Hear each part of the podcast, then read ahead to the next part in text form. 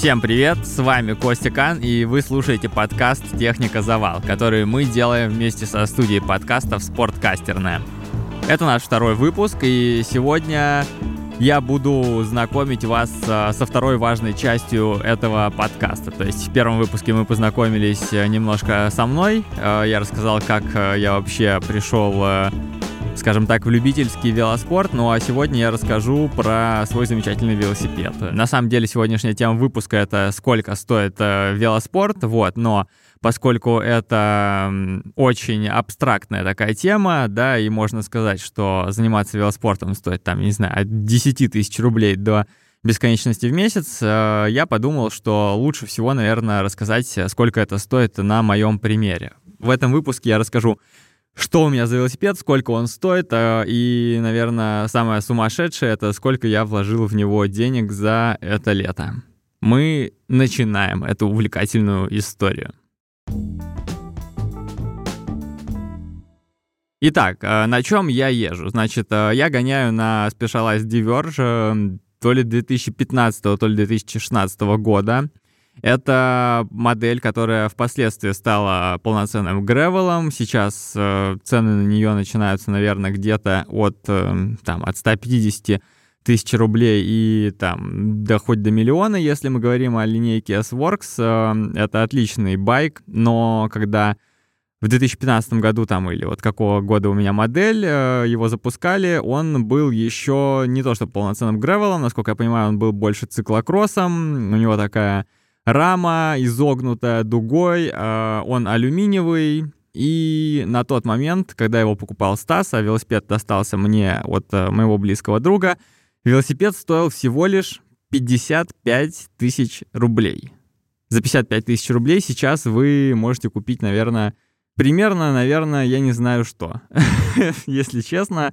Вот, э, в прошлом году, наверное, можно было в Декатлоне купить Трибан э, стальной э, 1050. В этом году с Декатлоном, насколько я понимаю, дела тоже плохи. Так что вот, вы сами понимаете, что такое 55 э, тысяч рублей. То есть, ну, на тот момент это, наверное, было где-то, сколько там, ну, 900 долларов, наверное, это было на тот момент.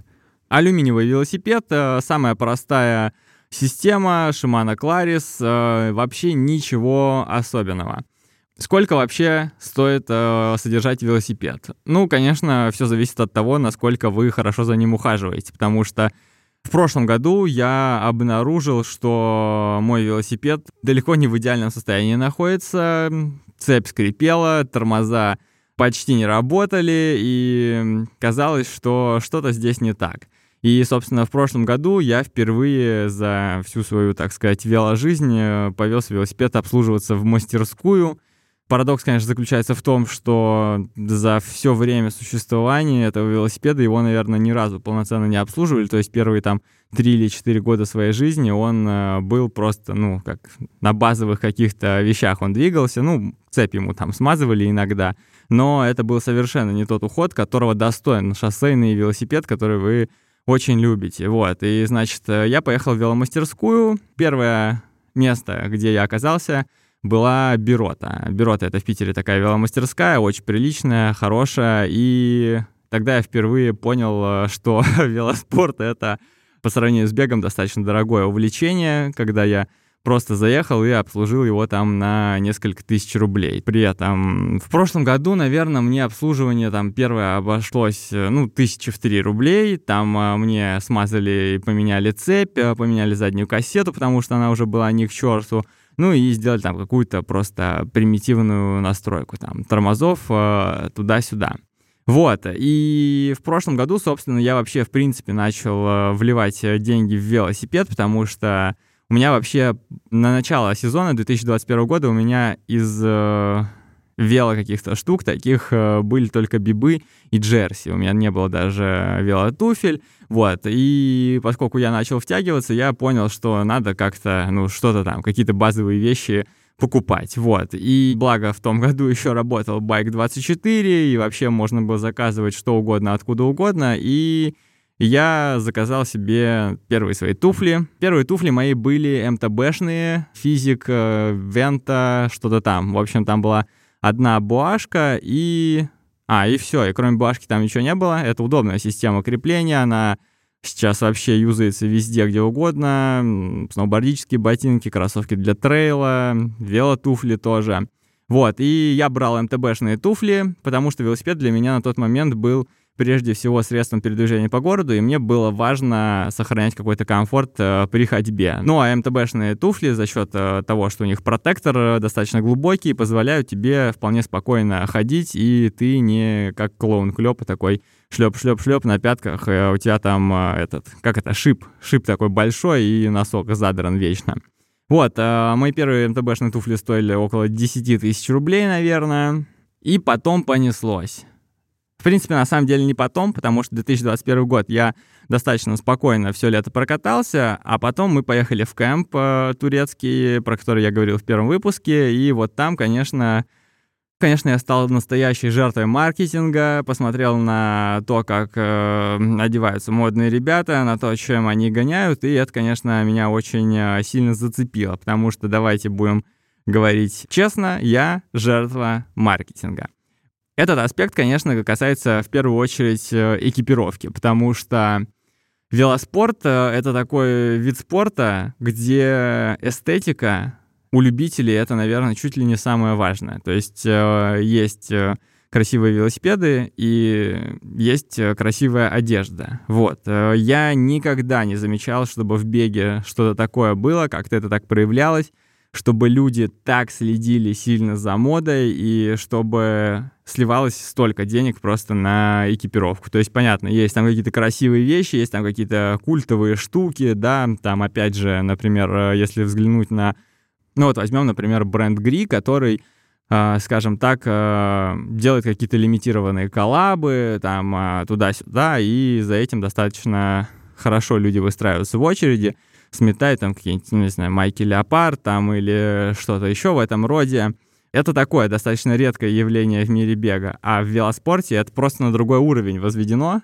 Ну и, соответственно, цены там тоже совсем другие. Если посмотреть на какой-то базовый набор экипировки, ну вот на своем примере расскажу, я гоняю, например, в ветре. То есть э, ребята из ветра, когда я пошел работать курьером, они были просто супер э, супер supportive, вот такое слово супер supportive. И подогнали мне сразу же комплект э, для катания, подарили мои первые бибы и подарили мою первую джерси. И это, конечно, вообще стало просто колоссальным прорывом. Я не думал, что катание на велосипеде может быть таким комфортным и что экипировка на веле так решает — вот, ну и у нас как-то с ними хорошие отношения такие сложились, э, и, собственно, я постоянно от них э, получаю кип, которая мне нужна. У меня вообще ноль вопросов к ним. Меня все абсолютно устраивает. Я гоняю в их бибах, там 200 километров я проехал на прошлой неделе, и вообще все. Отлично, памперс нигде не трет, э, джерси сидят хорошо.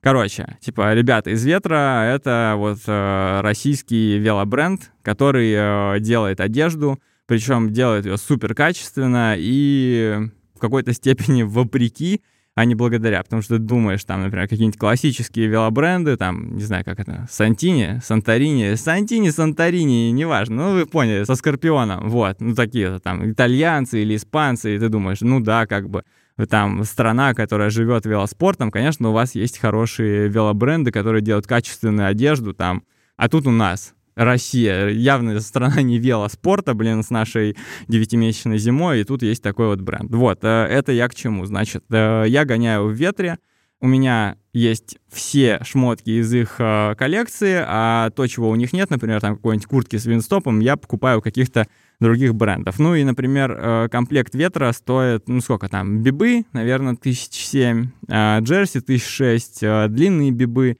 в районе 8, наверное, теплая джерси стоит тоже, наверное, где-нибудь 8. В общем, полный комплект э, ветровских шмоток стоит около там 30-35 тысяч. Ну, жилетку туда еще докинем и бейслейер. И вам этого будет на сезон вполне достаточно. Ну, там, не знаю, купите еще какое-нибудь новое джерси и бибы. В общем, Комплект шмоток на сезон — это от 35 до 50 тысяч, э, если вот смотреть по какой-то средней границе. Ну и, соответственно, он раздувается до бесконечности, этот бюджет, потому что мы смотрим, значит, когда на каких-нибудь московских там или петербургских э, веломодников, там, конечно, все вот это вот МА, ПРАФа, ПНС, если, например, зайти на сайт э, магазина Пик, то можно просто выпасть, э, потому что там, например, э, ну, если ты собираешь какой-нибудь комплект PNS себе, как я перечислил, бибы на зиму, на лето, там джерси теплая, холодная, бейслейер, жилеточка, туда-сюда, ну, то есть там 100 тысяч может не хватить, собственно, вот как-то так вот. Ну и, соответственно, там смотришь дальше уже, если у вас э, есть какие-то нормальные варики, как затариваться на зарубежных магазинах, то можно, конечно,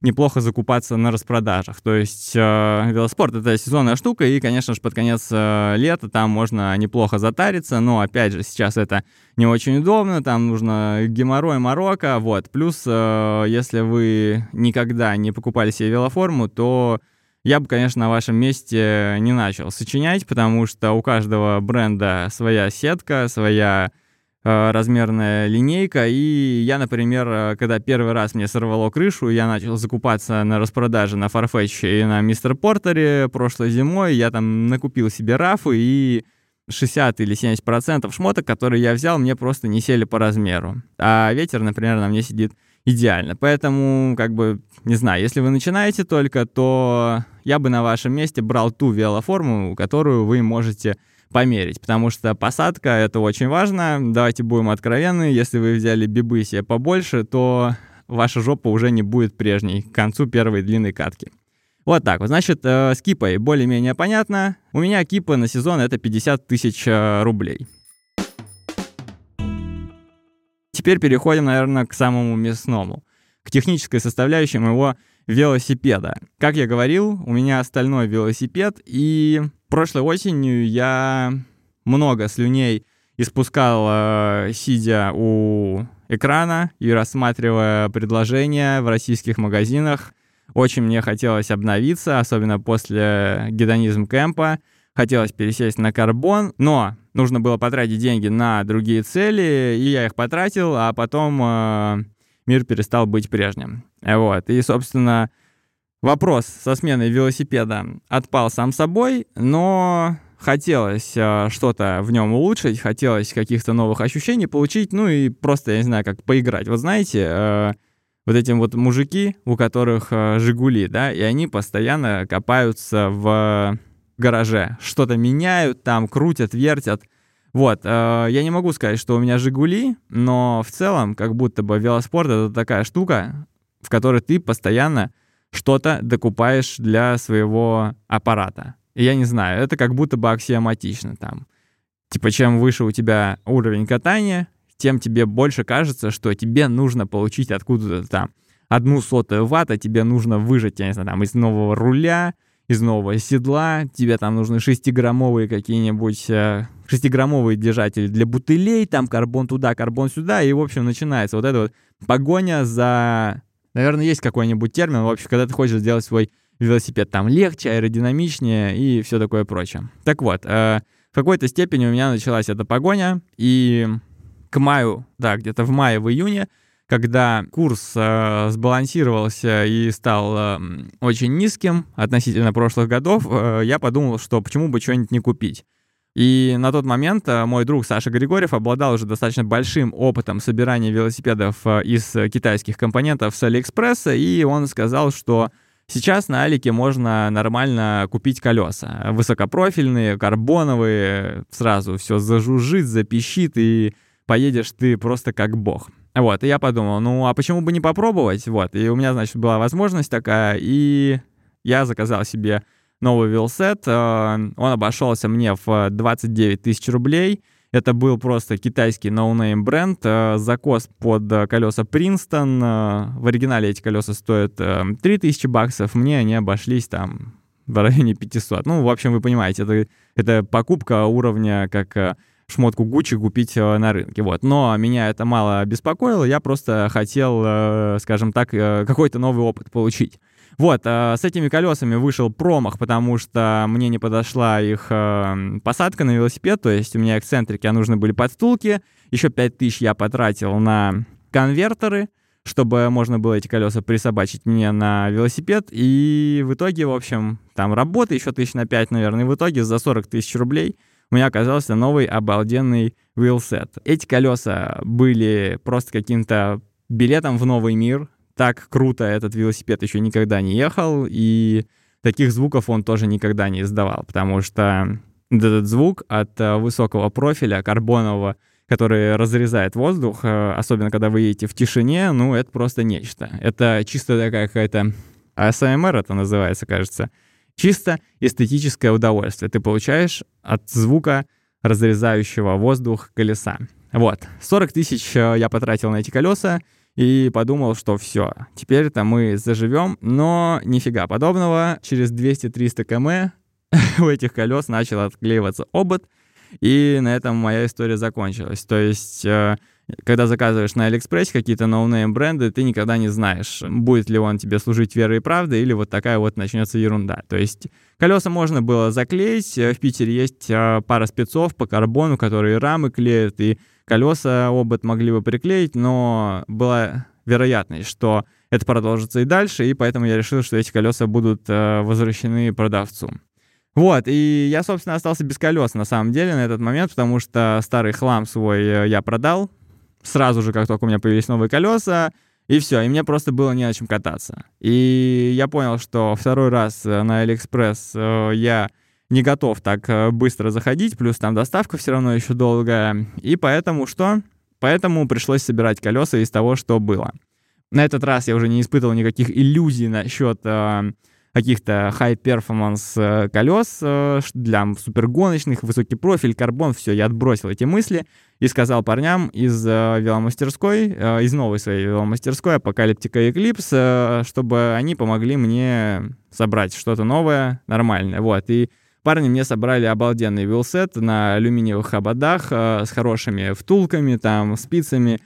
Достаточно быстро, меньше, чем за неделю, но стоило это обошлось мне около 50 тысяч. То есть можно было поискать э, что-то на сайклинг маркете там или на Авито или еще где-то, взять какой-то бэушный вилсет, но я подумал, что, наверное, я не хочу рисковать, и лучше закажу все новое, чтобы это был верняк и чтобы вообще никаких рисков не было. Вот. Новый велосипед обошелся мне примерно в 50 тысяч рублей. Можно было собрать дешевле, но я подумал, что я хочу, чтобы у меня были получше втулки, я хочу полегче обода, я хочу получше спицы. Там получше, тут получше, и как бы у тебя велосипед там из 30 тысяч превращается очень легко в 50. Но поскольку у меня была возможность, я это сделал, и за 50 тысяч я получил новые колеса. Бабамс, и получается, что вложения в велосипед э, на тот момент уже составили почти 90 тысяч. Звучит, конечно, дико, учитывая то, что сам велосипед изначально стоил 55. Вот. Э, правда, потом эта стоимость несколько уменьшится, потому что придет возврат за Китай Карбон, но он пока не пришел. А вот, что еще? Когда я переходил на высокопрофильные колеса, нужно было купить новые камеры с длинными ниппелями, это еще 2000. Потом, когда ты переходишь на крутые колеса, нужны еще покрышки классные, соответствующие. Ну, то есть это типа ты покупаешь Porsche, а гоняешь, я не знаю, на какой-то резине от Жигулей. Вот, нужно, чтобы все пришло в соответствие, и я поэтому заказал себе еще покрышки, которые мне сказали парни, типа, классическая такая гоночная штука, Continental GT 5000. Они сейчас в России стоят по десятке, но благо у меня есть друг в Казахстане, через которого я могу что-то заказывать, и благодаря ему я заказал 4 за 12, ну, по нормальному европейскому курсу. Вот, они когда-то там придут скоро. Это очень хороший прайс, это, я считаю, дешево. Две камеры по две, и мы уже тут реально прям за сотку перевалили. Вот, ну а потом я покатался все лето, и на одном из э, наших э, коферайдов я наткнулся на Антона Палыча.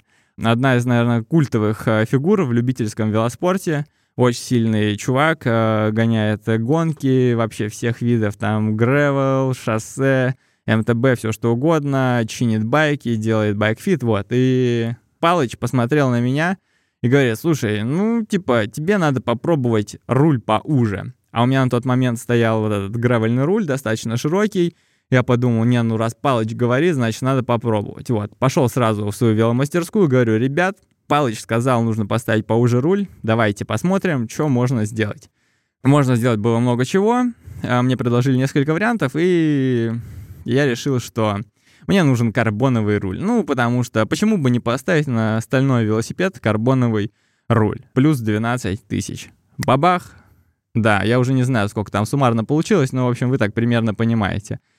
И, конечно же, на этот новый руль нужно было повесить велокомпьютер, потому что когда ты начинаешь э, много катать, тебе уже хочется видеть как-то цифры нормально, да, э, на велокомпьютере, на руле, а не на руке, на часах, потому что это неудобно, небезопасно бывает временами. Вот, но велокомпьютер я не стал сильно разоряться, не стал сильно гоняться за какими-то технологиями и взял самый простой Garmin 130. Э, на Алиэкспрессе он стоил 9000 рублей, обалденный велокомпьютер — я от него просто в восторге. Он очень маленький, очень хорошо сделан. Там очень качественные кнопки, и он очень дешево стоит. Вот. Понятно, что там нету каких-то супер наворотов, типа камеры, там нету какой-то супер навигации, но все какие-то базовые потребности он мне закрывает, и он мне нравится с точки зрения эстетики. Есть такой чувак э, в соцсетях, Watch Run. Это парень, который мне и ребятам, с которыми скажем так, с ребятами из моего менеджмента, давайте так назовем, бегового, работал в последние годы, он нам подгонял часы, ну и как бы он проверенный чувачок, и у него недавно стали проскакивать велокомпьютеры, вот, и я увидел, что у него появился Garmin 530 э, в наличии по хорошей цене, ну и плюс там, понятно, что для меня она была еще лучше. Я подумал, ладно, посмотрю, что вообще такое, э, типа компьютер уровнем постарше. И заказал Garmin 530 у него, и Типа это вообще оказалось полным днищем. А, я его включил и сразу же выключил, потому что у него люфтили кнопки, их было просто тупо неприятно нажимать, и вот. Так что, да, велокомпьютеры, наверное, на начальном этапе никому не советую гнаться там за супер какими-то штуками, потому что, например, тот же самый Garmin 130 поддерживает датчики мощности, вы, в принципе, сможете получать какие-то данные, да, понятно, что вы там никак э, в Pro-туре будете видеть 10 э, окошек, но вряд ли вам они и понадобятся в самом начале. Пробежимся еще раз по основным вложениям. Колеса карбон 40 тысяч, э, второй комплект полтос, э, руль двенашка, велокомпьютер еще десятка. Вот. Ну и там где-то еще по дороге, наверное, обслуживался тысяч на 5, менял цепи, там э, кассеты. Вот, вообще по детлу больше 100 тысяч вложения в техническую часть, и это мы, конечно, еще не посчитали самый сокрушительный момент этого сезона, а это, конечно, авария, потому что когда э, я перелетел через капот машины, велосипед очень сильно пострадал, и мы его починили на, на 57 тысяч рублей, по-моему. Заехали мы в Бюроту тогда, э, это оплачивал все водитель, который меня сбил, так что все ок, э, ну, то есть это я не считаю, но как бы когда вы попадаете в аварию, это сразу может стоить очень дорого, особенно если вы берете какой-то крутой велосипед с крутыми компонентами, потому что, повторюсь, у меня стояло все самое базовое, и починить это было относительно недорого, да. Например, есть у меня приятель Коля Земляной, и вот он попадал в этом году несколько раз в завал. А у Коли велосипед гораздо серьезнее, чем у меня, карбоновый Giant, и ему приходилось несколько раз склеивать раму или что-то делать, какие-то очень сложные манипуляции с этим, и это как бы 100 тысяч плюс. То есть, когда вы берете дорогой велосипед, вы сразу должны держать в уме, что если вы попадаете в какую-то аварию, в какой-то завал, то у вас может сразу быть э, достаточно жесткий попадос на бабки.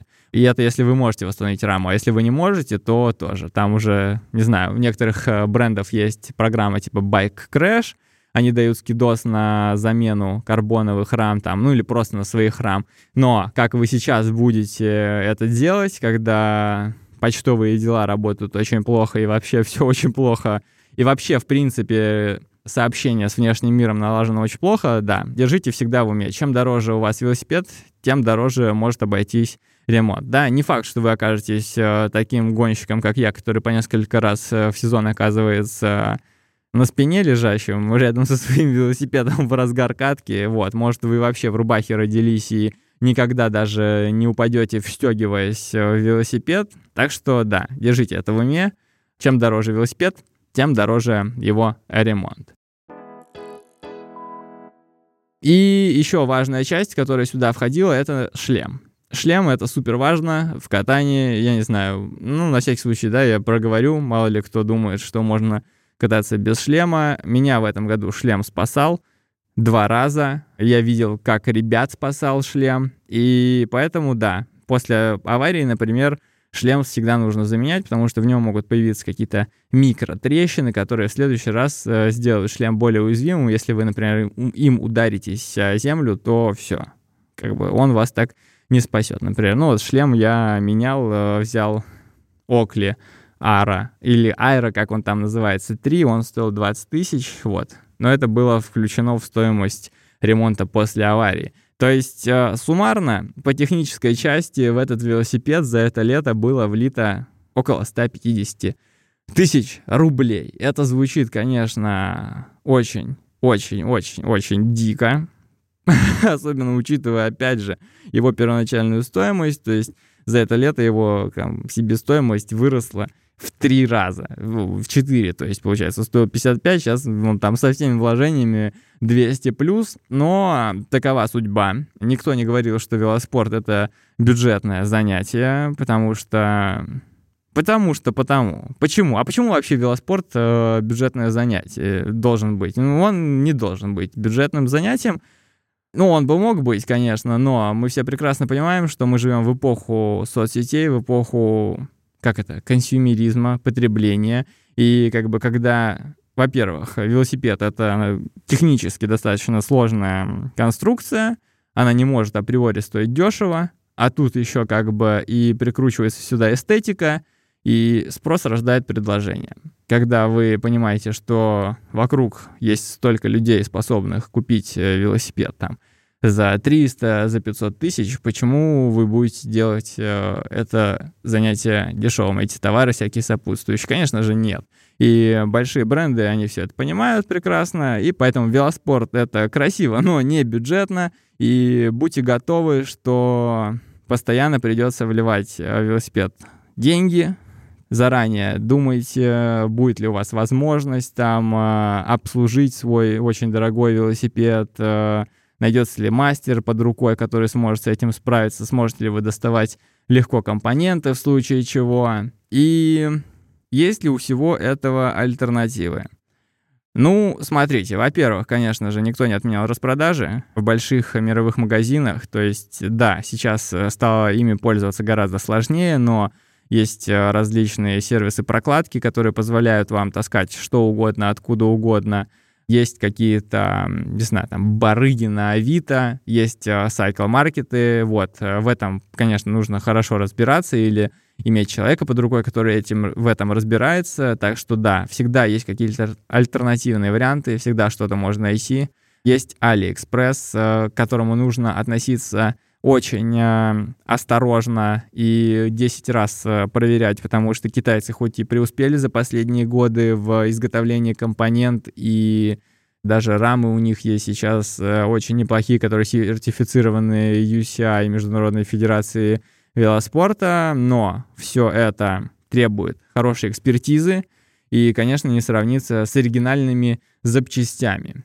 Не советую экономить на бибах, потому что э, если вы, простите, натрете мозоль себе на заднице, вам будет очень не кайфово, и вы, возможно, никогда не захотите больше кататься на велосипеде, поэтому не экономьте на бибах, а купите реально себе хорошие бибы и в идеале померьте их. А, так что смотрите, чтобы шмотки, которые вы покупали, можно было померить. Сходите, не поленитесь в магазин, спросите продавца, как должна сидеть эта модель нормально ли, что там э, как-то болтается, не болтается. В общем, обратите внимание особое на бибы и никогда не экономьте на обслуживании велосипеда, потому что чем лучше вы обслуживаете свой велосипед, э, тем меньше у вас будет в будущем проблем, обязательно постоянно его смазывайте. Ну, как бы это глупо не звучало, просто я э, не очень хорошо ухаживал за своим велосипедом в первые годы нашей совместной жизни, и можно было, скажем так, жизнь некоторых компонентов продлить. Э, обслуживайте хорошо, обслуживайте это у людей, которые умеют э, это делать, и не лезьте в хип-хоп, если не уверены, что вы не сможете соответствовать этому уровню. Мы не затронули одну важную часть э, сегодня, это bike fit э, и покупка велостанка, потому что это тоже достаточно большая статья расходов, с которой рано или поздно столкнется любой велолюбитель. Я думаю, что этому мы посвятим отдельный выпуск, потому что сейчас наступает э, осень, кататься на улице скоро станет невозможно, а кататься хочется. хочется набирать форму, и я вам обязательно расскажу в следующих выпусках, э, как я покупаю свой первый станок и как я сделал свой первый байкфит, сколько это стоит и зачем это нужно. С вами был я, Костя Кан. Вы слушали подкаст «Техника Завал», который мы делаем вместе со спорткастерной. Обязательно задавайте нам какие-то вопросы, пишите в комментарии куда угодно. Лучше всего, конечно, на площадках, где вы это слушаете. Ставьте нам оценки и ставьте там колокольчики или вот эти вот штуки, которые вас известят о выходе нового выпуска. Услышимся с вами через неделю. Всем хорошего какого-то там дня, в который вы слушаете этот выпуск. Пока-пока!